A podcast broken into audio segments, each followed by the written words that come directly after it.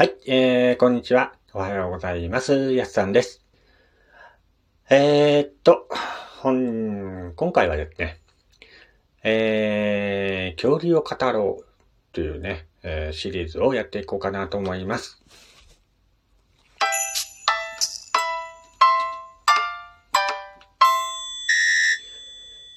はい、えー、改めまして、こんにちは、やすさんです。えー、岩手でアナログイラストレーターをしております私がゆるっと語るラジオ番組となっております。えー、ラジオトークのアプリから聞いている方はぜひリアクションの方をよろしくお願いいたします。えーとですね、今回は恐竜を語ろうシリーズということで、えー、ラジオトークのこの番組の中ではね、えー、コアなファンの方が聞いているっていうね、恐竜を語ろうシリーズなんですけども、えー、今回ご紹介するのは、アンキロサウルスという恐竜を紹介しようかなと思います。鎧の武者と呼ばれるね、アンキロサウルスなんですけども、えー、本当にね、あの、鎧を着ているような恐竜なんですね。鎧竜とかね、剣竜という兄弟分のようなね、親戚関係にありまして、共に、えー、総人類というね、グループに含まれている恐竜です。どちらもね、2億円ほど前、同時に出てきたと考えられていますけども、剣竜はジュラ紀に、鎧竜は白亜紀に繁栄しました。アンキロサウルスは全長9メートルに達した最大の鎧竜です。鎧竜です。言いにくい。うん。とはいえ、全身骨格が揃っておらず、正確な長さや、えー鎧の配列には推測が含まれますが、ごく近い仲間で、えーやや小型のエウドプロケファウルスだったかな。それによく似た恐竜と言われています。エウオプロケファルスっていうのはね、えー最も典型的な姿をした鎧類で、首や背中は硬い板とトゲで保護されていました。えーでも、内部はスポンジのような作りだったので、見かけよりも軽快に動けたと言われています。口先の幅が広く、現在の白菜のように、地上の植物を摘み取って食べていたようですけども、歯が貧弱なために、樽のように大きなお腹で発酵させ、消化を促していたと考えられています。えー、エウオポ、エウオプロケファルスのね、尻尾の先には骨の大きな塊があり、ハンマーのように振り回して肉食恐竜を撃退していたと言われています。地面には、えー、這いつくばってね、弱いお腹を隠し、やり過ごすこともあったと言われています。鎧からね、今の、まあ、亀とか、アルマジロっていうね、ものを想像しがちなんですけども、えーどちらかといえば、羊が甲羅を背負ったような動物だったので、えー叶わないと見るや、急に走り出して逃げ去り、えー逃げたと言われています。エウオプロケファルスのね、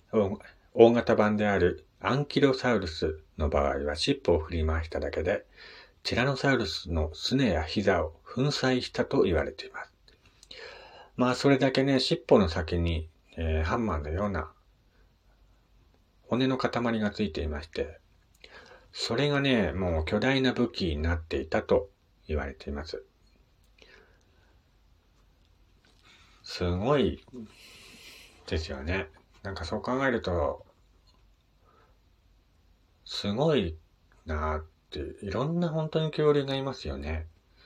いろんな種類の恐竜がいるなっていうのが改めて思います。日本の映画に最初に登場した怪獣ゴジラなんですけども、まあ、1954年に最初のゴジラが誕生して、まあ、特定のモデルはいないと考えられているんですね。ゴジラっていうのはあくまでも想像した、作ったっていうね、風に言われてるんですけども、えー、次の年の続編となるゴジラの逆襲っていう映画があるんですけども、その映画に登場したアンギラスっていう怪獣がいるんですけども、えー、この怪獣がですね、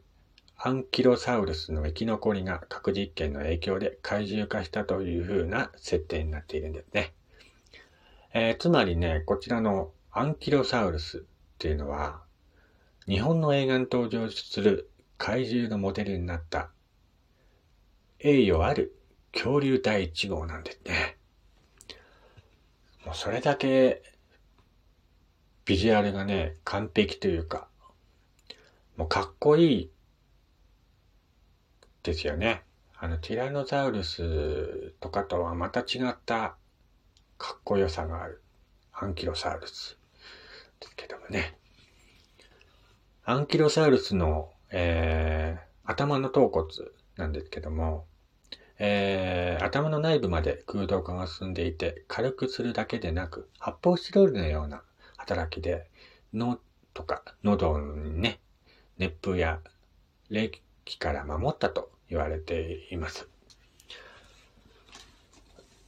まあ、それだけね、えー、いろんな、いろんなっていうか、鎧、鎧を着て、鎧を着てるっていうか、なんかあの、鎧のようなね、えー、甲羅を背負っている割には、えー、体が非常に軽くできていまして、えー、見た目と反してね、えー、本当に軽やかに動いていた恐竜と言えますね。